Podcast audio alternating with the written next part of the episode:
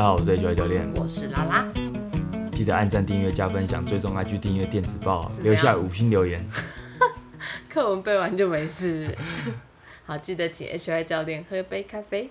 好啊、我们首先先来谈谈啊，你知道，我问你哦、你你觉得跑步啊重训会导致你退化性关节炎吗？退化性关节炎，为什么？欸嗯，不是很多人会说跑步哦，你说动太多吗？对，就是给你的膝盖、你的关节很多压力啊，那你觉得会吗？姿势不正确造成比较多影响。是有是有可能，但关于退化性关节炎是这样的，就是哪样？其实这些运活动，这些活动哦，它它不会导致，通常不会导致这些关节炎，真的吗？反而会预防。为何？就是因为怎么说？你的发，它是因为你你发炎现，就是你会有关节炎，是因为你的发炎现象产生了之后，你的软骨被侵蚀。嗯那发炎是怎么产生的？其实发炎是因为肥胖，是因为你不活动导致缺乏活动导致的发炎产生的，所以它不是因为你动了才才发炎，而是反而是因为你都没动才发炎，所以我没动，我身体有不好是会发炎，会慢性发炎的。我们在呃在前几集有谈到久坐，久坐这件事其实会让你发炎，就是因为你不活动，你都不动的关系。嗯哼，那为什么不动会发炎？它这边有个说法是这样，就是我们身体如果没有压力刺激的时候，你的软骨的组织会释放出一种关节液，它里面会有有一种发炎的因子，真的哦，它会让你的关节肿胀。好可怕哦。对，就是其实不动，什么都不动，它不它它会让你身体没有刺激嗯的时候，反而会更更可能会发炎。那为什么身体要制造出这种损害我们自己的物质？是为了 push 我们要赶快多动吗？哎，我会倾向这样解读啦。真的哦、对啊，因为其实这些东西不是没有目的的啊，就是因为你身体本来就不是被制造出来不动的。嗯，它预设要动，所以你不动的时候，它就要给你一点小提醒，你可以这样子解读啦。是吗？这个东西你也不能，你你身体也也不知道，对啊，这是可能就是一个，但是一条腿，对，它可能就是一个嗯演化出来的结果。嗯哼，OK，那我们继续吧啊，等一下，这间的小冷知识吗？听起来不像吗？对啊，我想要有趣一点的，有有趣的吗？我已经讲完了，你才讲那个，不知道你要那讲，我才知道有没有有趣啊因为很。多人都不了解，说好像 你做，你好像深蹲啊，你跑步反而会让你关节炎，嗯，很多人会有这种误会，你知道吗？哦，当然了，你如果关你已经关节炎了，你再去跑步，可能就会觉得不不是那么舒服，嗯你可能需要更有啊呃更好、更完善的运动处方。嗯哼，那我们今天再来聊聊最后一集关于《天生不爱动》这本书天生。不爱动，我们从第一集我们得知人类有一种不爱动的懒惰天性，嗯哼，到上一集、第二集，我们也谈谈了一些关于人类的身体表现的各种的，不管是古今的对比啊，或是你跟其他动物的比较的这种记录。那终于到最后一集了，我们最后一集集其实有点蛮务实的啊，我们就来看看，我们从老化跟疾病的角度来看，为什么要活动？就活动哦跟运动的重要性在哪里？嗯哼。啊，那首先我们来谈谈老化这件事好了。老化，对，老化，老化就是老化老化，其实就是 aging 嘛，就是说你一直年纪增长了，是，到一个程度，可能会开始有一些些的身体好像衰退的状况。啊，那其实我们我们人类算是少数那种你繁殖后还可以活很久的物种，嗯，你知道？我知道，因为章鱼 又是章鱼，你怎么那么爱讲 章鱼？章鱼啊，因为我最近又看了一些章鱼的东西，我就想说，哦这是个奇妙的物种。章鱼它就是那个繁衍之后，它就会死掉。啊，真的、哦，所以它活了不久嘛。它前面可以活很多年，哦，但它一旦还是它只要一旦它决定要做繁衍这件事情，它繁衍之后，它就会完成任务死掉，你有想过为什么会这样吗？就它的任务达成。哦，对，其实，在大自然里面，这样比较正常，嗯，就是因为生物只要把你的生命、把你的基因传承下去之后，你确实可能，它就没有用处了。如果就这么残酷的观点来看，是这样没错。但可是人类不是哦，嗯，就连啊，其实你知道，就是呃，我们知道古原可能一些原始原始社会的平均寿命很低，嗯，那其实是因为他们在刚出生的时候会有很多很多的，在人身体还很脆弱的时候，会有很多可能会有一些简单的传染病撑不过去，嗯嗯，可他如果可以活到活过前面几年的话，其实通有些有些狩猎采集者其实还是可以活到七十岁上下，哦是哦。对啊，所以这不是说我们的社会变得比较卫生、比较干净、比较进步之后才有这个状况，而是其实人类本来就有这种倾向，是他可以活得比较久，就算他已经生了很多，而且我们也知道说以前的人可能他们在二十几、二十岁就会生很多，开始生很多小孩，对对对，所以他们可能还可以活到五六十岁。哦，对，这个蛮好玩的，我我也是看了之后才发现这件事情是，但再再有一件事情就是说，我们我们其实。呃，很早，其实人可能以前的人很早就会当呃爸妈。或者是当祖父母，嗯，可是他们不会因为他当了祖父母，他就开始享清福，或没有事做。其实他们可能当祖父母的时候，正需要提供很多很多的协助给他的后代。哦，对，其实，在在那个什么这本书里面有提到一个东西叫高活动量祖父母假说。高活动量 祖父母假说，听起来听奇妙，很奇妙。我看，我刚刚看，我刚看那个开头也有点，看这个名字也看不太懂他在说什么。但他反正他意思是说，哦，就是呃，我们的就是你其实就是说老老老年人啊，他这边老年人可能就是祖父母这一辈人，他可能你从过去的那个时代，可能四五十岁当祖父母，到现在可能再老一点，反正不论怎么样啦，就是其实呃这些。这些长者，这些长们，他是因为活动，他才长寿的。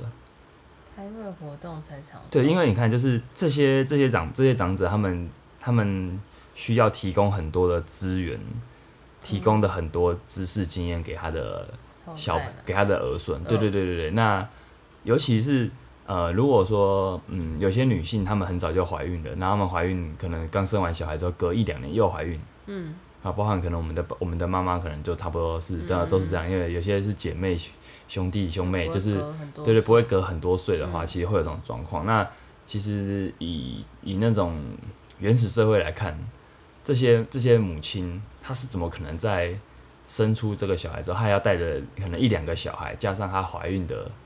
目前怀孕的状态，她是很耗能的，是，她是非常耗能的，所以这时候其实很需要协助，对，可能就是很需要这个整个整个家族中的长辈的协助。嗯嗯所以其实呃，我们我们可能现在对中老年人有些偏见，对，但方面，呃，但是可能叫他们好，我们就不讲了。但但但但可能他们在这个这个在这个假说里面，高活动量祖父母假说里面，他其实是提提到他这个。这种长者其实，在整个社群里面提供的价值是很多的。嗯哼，他需他需要提供很多的价值来帮助可能后代还没办法好好的得到能量，好好度过目前的状态，比如说比较虚弱的危机。嗯，对啊，那所以他的他这个假说提出了一个很有趣的假设，是我们的健康长寿其实不其实是身体活动的结果。有些人会以为我们长寿。才可以活动，实际上这有点搞错因果关系，而是你其实是因为你一直在活动才长寿的。这些狩猎采集者其实他们在一定的，就算他们当到祖父母之后，他们仍要不断的工作，维持体能，他才有可能让他的后代，呃，好好的活下去。嗯嗯嗯。所以所以说这个这个假说也代表一件事，是说这个长寿的基因可能它在长期来看，它被天择下来，它。呃，天择倾向于有这些基因的人长寿，可是，可是呢，通常有高活动量的这些祖父母，他也可以产生更多的儿孙后代，把他的基因传承下去。所以这个就是说，他我们在看人人的老化，要要先知道，我们可能要有点追本溯源来看，比较过去的时代的老人都在做些什么。他可能不像，对，可能不像现在的。现在的现在的生活这么方便，所以他可能没事就抓抓宝可梦、滑滑手机。他可能或者不是打麻将啊，可能就是他可能其实有很很多比较繁忙的工作要做。所以这可能就让我们知道说，其实人类有一段时间的老人，其实也不用到很久以前啊，可能在乡村时代的爷爷奶奶，嗯他们的活动量都非常非常的大。是啊，对，那可能也是让他们可以活得，因为有事情做，可以活得比较久的一个原因。嗯哼，对，所以我们要知道，就是衰老跟老化是不见得一样的哦。嗯就是，嗯，我们我们的平均寿命一直在增长，可是我们我们有一个记录是这样，就是我们的健康年限其实并没有这么高。对，没有那么高，反而是狩猎社会的人们的寿命跟健康年限是差不多的。他们可能平均寿命五十岁的话，他们的他们的可能健康年限大概就是是可能也是接近五十岁。嗯。可如果是我们我们这种都市人的话，我们的健康年限可能就没办法像实际上的平均寿命这么高。嗯嗯对，你可以理解吗？可能就是因为你后面的十年都在生病，嗯你后面的五年都在都受一些对卧床啊，受一些慢性病的侵袭。嗯嗯这是很痛苦的一件事。这个在我们之前讨论杠铃处方的时候，其实有谈论过这个现象我。在对兄弟，对，我忘记叫什么我，希望会忘记了。对 兄弟，对那一对兄弟的故事啊，一对双胞胎兄弟的故事。嗯所以我们要如何去，其实就是你要怎么样去把你患罹患疾病的状态去压缩。其实我们这是我们最理想、最理想的目标。那大在这本书里面，我们也知道一件事，就是人类的慢性病这些疾病，其实大多数都是呃跟现代的环境不相容。我们嗯的身体其实还没有那么先进，但我们的环境已经先进到我们的身体有点认不出来了，嗯哼，所以导致很多文明病的发生。对这个这部分，我们后后续会再谈谈。嗯哼它是告诉我们一件事，其实这不是老化的必然，不是说老化就会有这些疾病，嗯不是说你老了就一定会有这些疾病，而是其实它通常都是因为你不动。啊，或是说你抽烟，你有吸烟的习惯，嗯或者是说你已经蛮肥胖了，这肥胖可能是病理上的肥胖，不是说你看着电视上的明星觉得自己很胖，嗯，这不是肥胖，这我们的提到的肥胖通常都是真真肥这是病理上的，嗯对病理上的。那所以呢，我们知道运动、身体活动可以让这些东西变好，怎么变好的？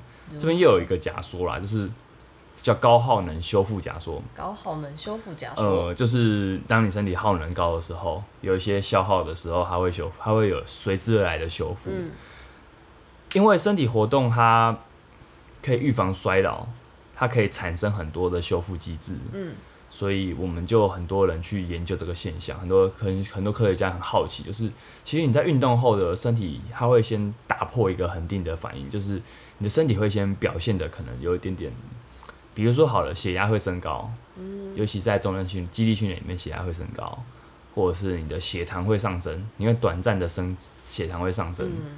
可是这些东西，或是你会短暂的发炎，嗯，可是这些东西都是短暂的，短暂的，尤其是你一开始活动，这些只要你的活动没有到压力过大或是受伤的状态，它会引发一个信号，就是你的身体会开始准备修复。嗯我在我觉得在这边他用了一个很很好很妙的一个比喻，就是当你打翻一杯咖啡在你家在你家厨房的时候，你会发生一件事是什么？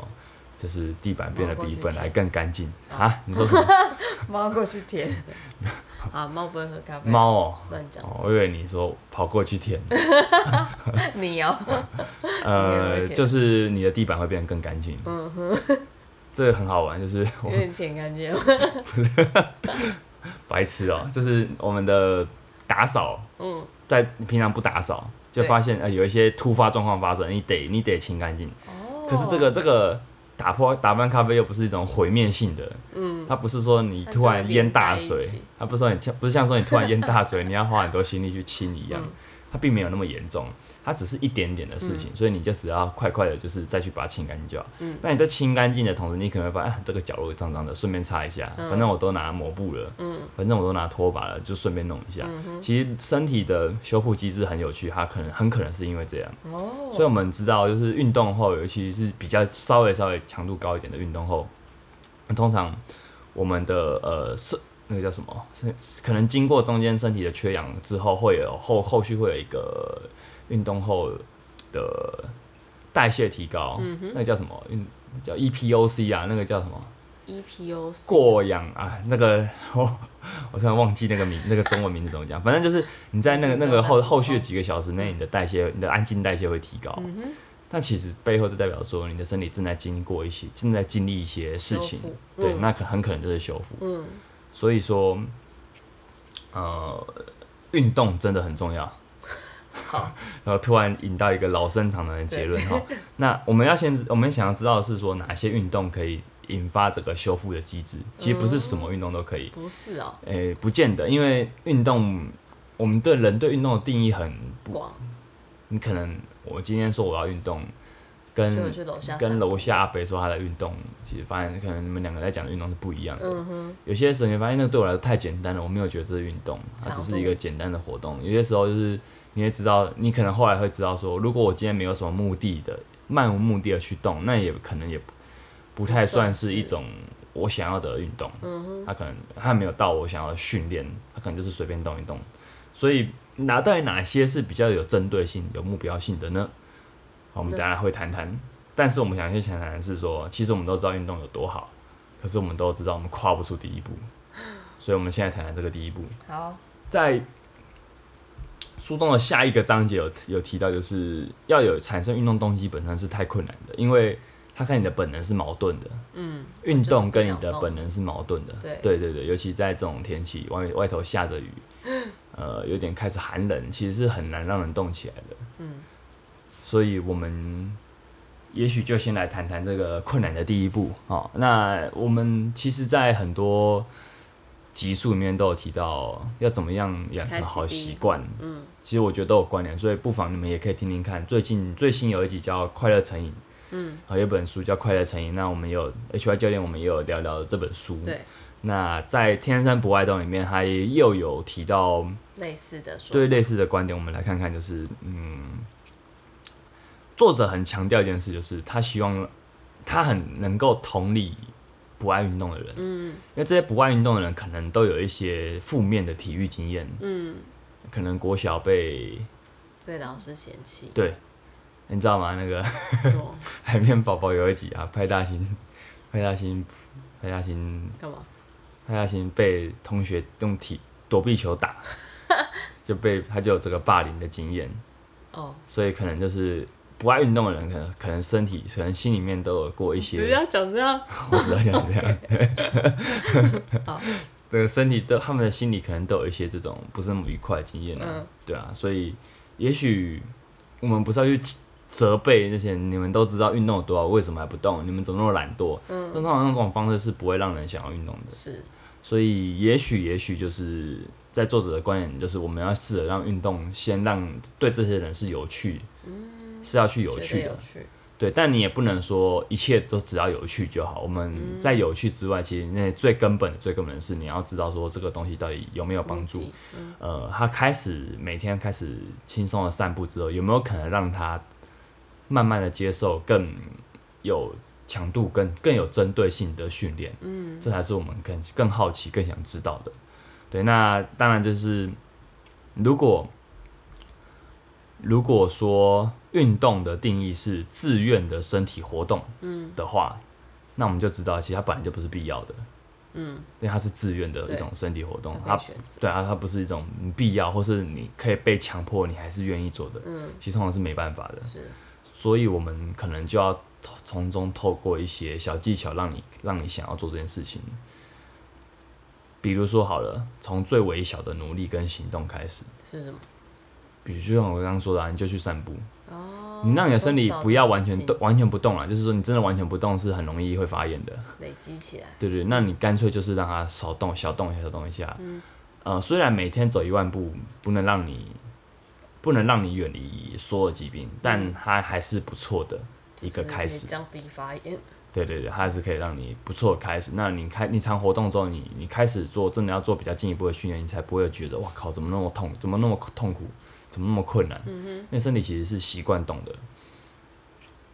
所以如果说如果说我们找不到运动的理由的话，也许我们可以先来了解一下，到底人为什么会想要开始运动。我们不是我们不是想要，就是真的只是要运动才运动，这不是一个为运动而运动，而是我们其实有想要某更深层的东西。嗯比如说，好了，我想要被肯定，嗯我想要加入我的好朋友们，嗯，我想要得到一种满足的感觉，这些东西都是原因，都是比较具体的原因。那这些原因在书里面还有提到，它可能就是呃，都是一种奖励的机制。它分了两种，一种是心理上的，一种是生理上的。我们现在聊聊生理上的好了。生理上的奖励机制很有趣，就是变瘦。不是生理上，就是说我们大脑，我们大脑里面可能想要某个东西，就像你想要渴望甜食一样的那种渴望。嗯。那叫什么？就多巴胺。多巴胺。对，我们可能也谈过很多次多巴胺了。多巴胺、血清素、然后内啡、内生性大麻。我们我们的大脑里面其实有一种物质叫内生性大麻，很好玩。内生是另之外的吗？还是这些？内生性大麻，这些这四个，这四个是一个很主要的四种我们脑部的物质。嗯，它会让你感觉到快乐。有些时候，为什么有些运动爱好者会觉得运动那么快乐，然后不运动呢是完全无法理解运动有什么快乐？其实可能很关键的就差在这这这几种物质。嗯，呃，没有运动人感觉不到，这是感觉会比较难从运动。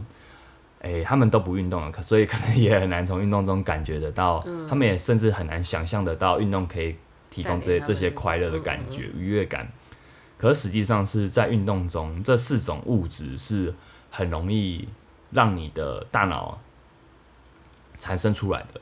大脑产生出来了，分泌出来这些东西之后，哈，你会你会搞，你会就像有一种玩过。游乐场的游乐设施，那种很很好玩的感觉，你会对，你会想要，你脑袋中只有四个字，叫再来一次，你会想要再来一次。可是没有没有没有做没有运动习惯的人，他甚至都很少动起来的人，他是很难感觉到的。所以对他这些人来说，他感觉不到这种奖励机制的，他会很难开始。这导致了一个很比较有点可怕的可怕的现象，就有点像是我们的。世界上的财富越来越极端一样，就是越富有的人他会一直越来越富有，越贫穷的人他越来越贫穷。嗯，所以我们如果都不运动了，其实你你会你的身体得不到这些奖励，你会越来越难动起来。嗯，你动不太起来，因为这些东这些东西这些生理上的享受，仿佛只有本来就有运动习惯才能享受得到。嗯，所以这这是我们我们先讲，这是生理上运动为什么会。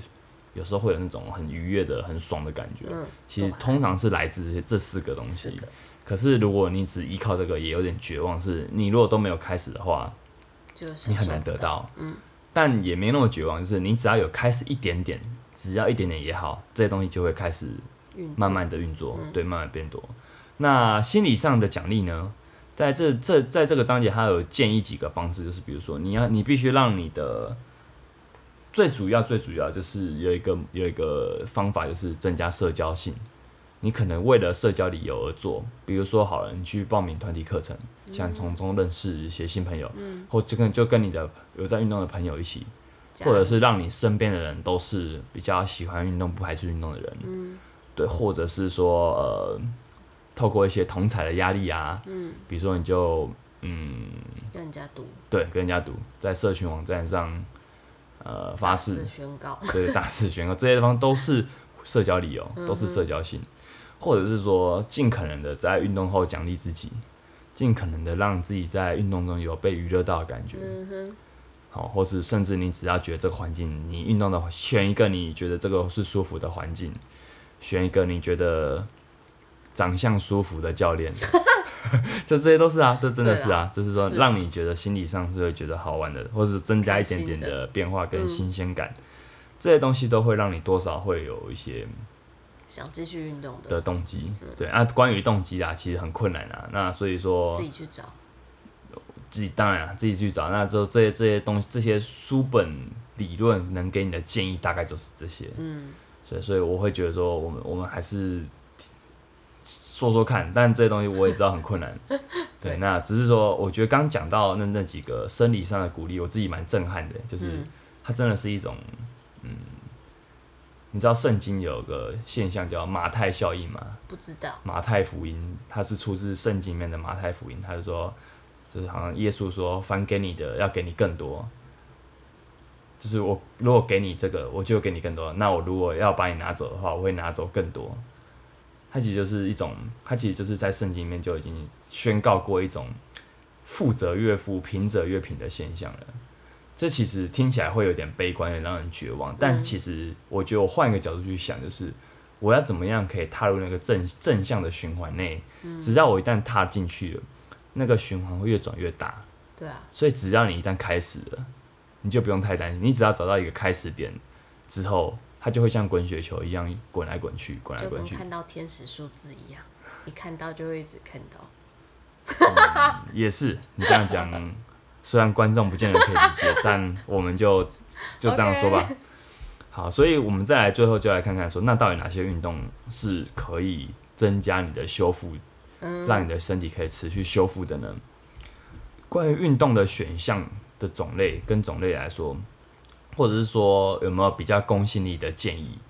呃，目前我们有一个最常见的一个指南就是三三三，不是那个那个没有那么公公信力，那 台湾台湾好像是会讲三三三啊，但但就是有一个说法是每周要有一百五十分钟的中等强度有氧运动，嗯，或者是七十五分钟的高强度有氧运动，七十五分钟高强度，另外再加上两次重量训练。哦，听起来很多人应该听完就忘记了，因为那个强度对大部分来说可能有点复杂。我们来解释一下好了，就是这边的强度大部分大部分来说是指心跳。心跳，啊、所以一样啦，我们很很我蛮推荐大家可以，呃，可以可能可以使用那种穿戴式装置啊，你可以大概了解一下你的心跳平常大概到多少，嗯。那正常的心跳可能六七十以下是非常好的。嗯，对，那如果说你很高，高于七十的话，那这真的很高。我讲的是静止，就是真的是很安静，很安静，可能刚睡醒的时候的心跳了。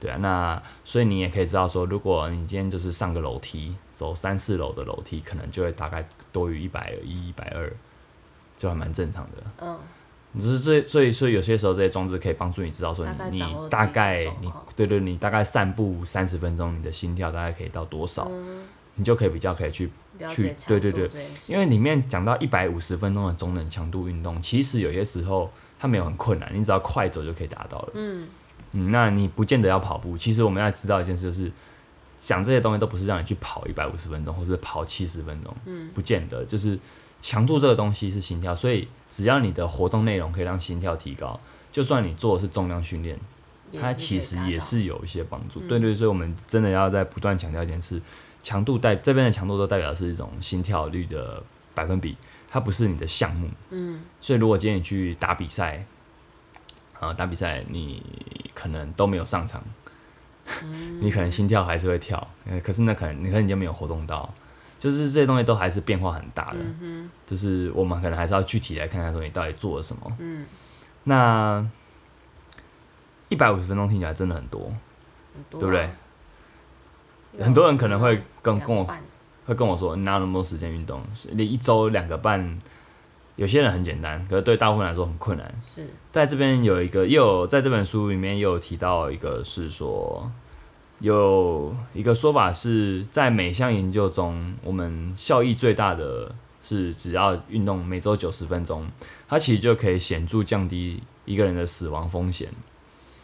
所以如果说最低标准九十分钟，对对，所以也许九十分钟当做一个低标。嗯，九十分钟的话，你只要上一堂基地训练的课程，六十分钟的课程，你额外三十分钟你再去散步，嗯，其实就很够了。够了，对，所以也鼓励大家哈，就可以来，就是其实一个礼拜的基地训练课程是还蛮足够的。嗯，对我们怎么上课呢？我们的报名方式我们就提供在连接下方。那我这边我们还是想再聊聊，就是说到底什么是激烈运动？而且我们最近不是打疫苗，打完疫苗都会被说你不要激烈运动。有，那我们上次不是去捐血，捐血，捐血，捐我讲成捐血嘛。好，我们上次不是去捐血嘛？捐血完，那个护那个护士，护士也跟我护说不要激烈运动，对，但我当下我还是去做运动了。我记得你好像捐完还是去举重嘛，对，我去练啊，嗯就是说，所以我这可是我也没有感觉怎么样。但我有一次真的就是捐完，然后去重训，然后我的血管就爆开，就大 O C。哦当然，当然，我真的不是鼓励大家要尽去 尽量去激烈运动，而是说哈，就是关于激烈运动是什么，其实你要你要先知道一些怎么判断，还有怎么样拿，因为因为对对护理师来说，他的激烈运动跟我们跟我认为的激烈运动一定是不一样，因为我本身是一个常年都有在做训练的人，是，他他认为的激他认为的激烈运动，可能我只要提个重量，提个购物篮，他可能都觉得是激烈运动，对对。可对我来说，我就觉得这没什么。是，对，所以有些时候，第一个是个人的认知会有一些主观的差异。讲一个地标了。对，那再来就是说，我自己会认为啊，除了心跳是一个指标之外，也你也许就说，也许可以用这个角度看，就是，嗯，我觉得越激烈的运动，你给身体的压力会越大。嗯，包含了，我们就这样讲啊，就是今天你在练球或比赛，哪一个哪一个会让你，哪一个会让你是激烈的？其实不见得。对，包含我刚刚讲，就是如果比赛你没什么上场机会，对你来说练球可能比较激烈。对，嗯，对，那或者是呃比赛好了，你今天刚好以棒球来说好了，如果你今天手背位置是外野手，你今天都没有球飞过来，你还是会备战，可是你就真的没有什么活动到。是，对啊，那我们或是说再拿另外一个例子好了，今天你跑一场马拉松，跟你练习冲刺，听起来冲刺好像比较激烈。嗯，但实际上以这两个角度，以这两个例子来看，如果今天冲刺没有冲很远的话，可能在五十公尺以内的话，我都会觉得马拉松绝对比较激烈。为什么？因为马拉松的时间太长了，你动辄要跑到可能五六个小时，哎、哎可能没有啦，四个小时以上啦。我们说四个小时以内算是很不错的业余成绩，是，所以说如果一般来说可能五个小时以内的话，你至少要跑那么久、哎，嗯，它给身体的消耗其实是很大很大的。如果今天的冲刺只是在训练动作，那今天或者说今天只是在做一个比较短时短范围的冲刺，然后冲刺完还可以休息很久很久，我就是要练速度，练习做练习做出最好的动作的话，其实这两个的对你很难比较啊。但通常如果是这两个案例的话，也许马拉松赛可能是平均来看会激烈一点点。嗯，冲刺，除非我每一趟都冲刺到 all in all out 那种、那种冲到冲到极限，嗯，那它强度就会很大，它的它的激烈程度就会很大。那或者是说，如果今天我的运动项目是我我以增加我的最大肌力为目标的肌力训练来说，它很激烈吗？你觉得？嗯好像我不敢那么快的回答了。看你怎么做啦。如果说嗯你今天的训练课表刚好要做最大重量，细项啊，对对对，这些东西都很难，就不能用一个大项目来决定说、嗯、都很难说谁比较。可是大家很多人都会觉得说举重量就很激烈。嗯，可是我今天哦，假设好了，我今天的深蹲是极极限是两百公斤，嗯今天我是做一百公斤的话，这代表一件事是，它只占它只是我五成的重量，五成的强度。那一百一百公斤对没有练人来说是非常重，可怕的重量。对啊，对啊，所以他们变成说会有常常会有这种误解。可是我如果今天我是用五十趴强度来去练个恢复的话，或是说我是用五十趴呃，我是高一点好了，我用七十趴强度练，或是甚至我用八十八强度练，可是没有练到极限的次数，它都其实都没有那么激烈。是，所以刚刚我说我捐血完我去练嘛，嗯那个那个例子就是说我当当天起我就把我的强度减低了，嗯，它就让它没变得没有那么那么激烈。对对对对对，但我还是还是稍微复习了一下动作。所以我觉得有些时候我们在谈论激烈、谈论强度这些词汇，很不好有个共识的原因在于说大家的理解可能不太一样。但如果要我说的话啦，我觉得心跳是一个指标，那再来给身体的压力也是一个指标。时间持续越久，或是你你每一次的你这个运动时间内，你就是给它 all out，嗯，给它用到吹到满，嗯，那个强度也那个那个激烈程度也是非常大的，嗯哼，对，所以这部分我们可能要先做一个，我会我会我会自己这个作者没讲啊，我会觉得说他这边可能他没有那么了解，所以我这边帮他补补充了一下这个东西，对，所以当你的身体如果需要复原，他这阵这阵子可能有点点疲累，他甚至有受了一些些小小的伤口的时候，嗯这时候可能你就可能不适合运动太多。除此之外，我们其实很少会有运动太多的问题。嗯，真的是只有在你身体需要恢很需要很需要恢复的时候，嗯那这时候可能才会有不适合运动太多的问题。嗯，不然运动这个东西就其实很少会有太多嗯的状况。对啊，那所以我们要知道运动大概有这些建议。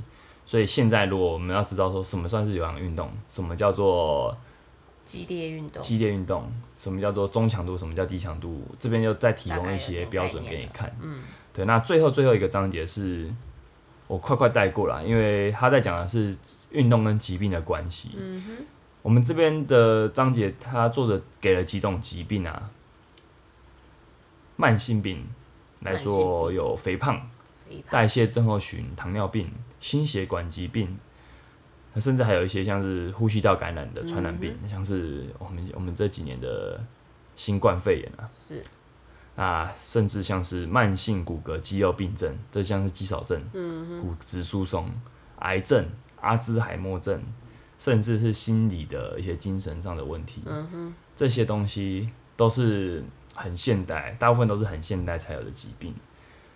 作者作者提供了这些这些疾病当做呃当做案例，他就有直接从几个角度去切入。第一个是说，这些疾病比过去普遍的原因是因为缺乏活动吗？也就是说啦，这些是文明病嘛的意思。如果用如果用更简单的话来讲的话，这些疾病算是文明病吗？第二个角度就是说，我们的身体活动、我们的运动要怎么帮我们预防治治疗这些疾病？最后一个角度是哪些运动最有效？那是关于这个，因为这个章节算是这本书最后的章节啦，因为它算是一个有点有点像是工具书，嗯，它提供了这些这些这些类型让你去看，我就直接给一个结论好了，这些这些疾病基本上全都是文文明病病，，对，很有趣，就包含传染病也是，因为、为什么呢？因为现代的都市人口非常非常密集，传染病的速度会比过去快要快上非常非常多。嗯，对啊，那癌症有些人会说癌症过去是因为检查不到啊，哦。可是其实癌症还是会有一些因为现代的饮食方式、现代的肥肥胖啊、现代的那个什么，间接造成，对对对，影响造成的，嗯。那就更不用说像是糖尿病，糖尿病跟肥胖基本上是我一个非常非常常见的文明病。嗯那骨质疏松、肌少症也是因为可能人活得越来越久，可是没有没有没有很对缺少活动嗯。导致的，所以这些基本上都是这个现象。那再来就是说运动有什么帮助？就是这些运就是运动基本上都有帮助，但是什么运动好呢？呃，我就一样就提供作者的结论给大家，就是、嗯请不要偏废，就是如果你只做你只做有氧运动，你只做比较低强度的。低强度的长时间耐力型运动，嗯。怎么这样讲？因为刚刚原本想说有氧运动，但是突然想到有氧运动不只是跑步啦，嗯。哦，应该是说如果你不你很排斥肌力训练，我换个角度说好。了，如果你排斥肌力训练的话，那你更应该要从肌力训练中得到一些好处。嗯，那如果你排斥做比较心肺型的嗯。运动，比较时间比较拉的比较长，强度没那么高的运动的话，你也更应该做这些东西。你越排斥的东西，都越可以给你好处。对，你可以越需要。这这这东西很遗憾的，就是这是一个铁一般的事实。就无法逃避了。对啊，你不能逃避啊，就是不要偏废任何一个运动来说，对于预防这些疾病来说是最有帮助的。所以我们没办法看到任何一个建议是说做某个运动就好，嗯，而是尽尽可能的都多摄取。所以说，如果说你说肌力训练够不够，因为肌力训练好像会让人觉得没有练到心肺。嗯实际上，如果肌力在训肌力训练大部分时候的课程中，会在最后十分钟有有去使用到我们的心肺系统。嗯那这个东西的怎么练呢？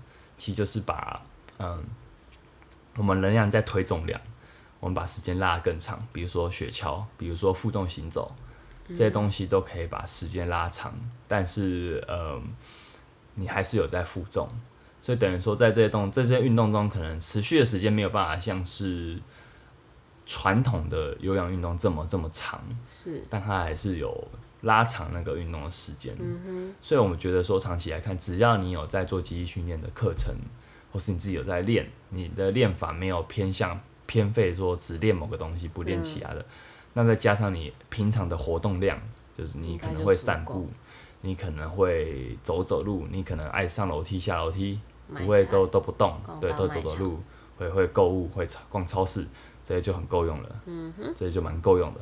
对，所以最后我们用很实物的方法结束了这本书啦。对，我们终于讲完了这这这本厚书。我觉得哇自己又因为做做这三集节目，我又多看了一次。我觉得这本书还是非常好看，嗯，算是我今年很推荐的一本书，《天生不爱动》，推荐给大家。好，那听完这三集有什么感觉？终于结束了嘛？